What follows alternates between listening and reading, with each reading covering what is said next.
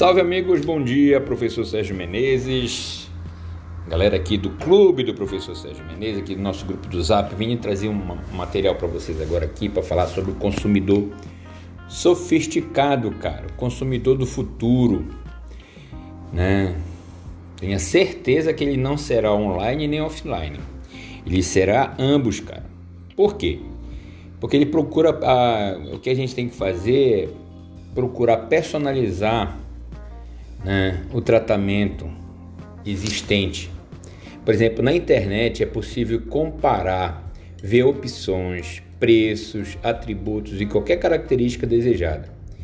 Mas quando se trata de tomar uma decisão, não te esquece, você é sempre grato pela opinião de um especialista ou de um cliente com garantias objetivas. É, o que eu quero dizer com isso aí? Que a gente tem que entender que esse consumidor está antenado, tanto presencialmente ou não. Porém, ele precisa de alguém que venha dar para ele esta contribuir na tomada de decisão, né?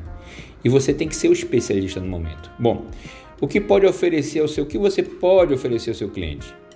Tu pode oferecer preços especiais e desconto, proposta para produtos similares. Tu pode recomendar ele, tá?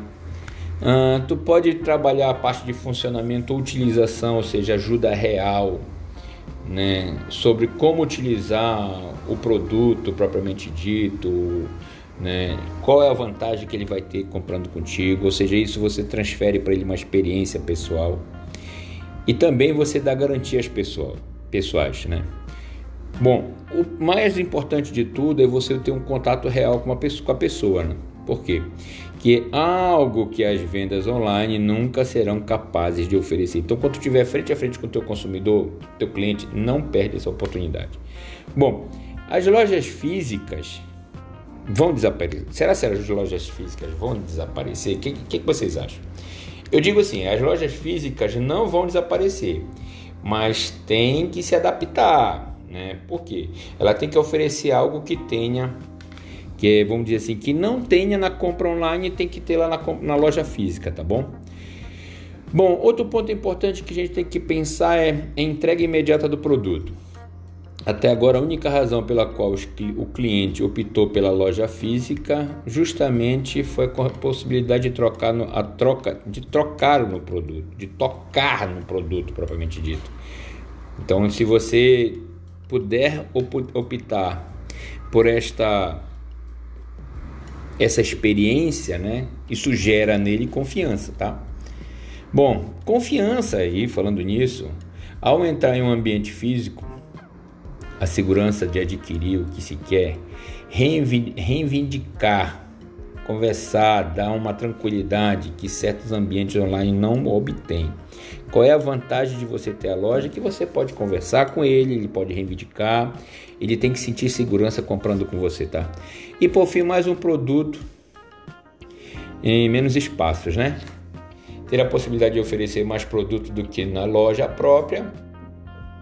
Então você pode escolher mais ver uma amostra, né?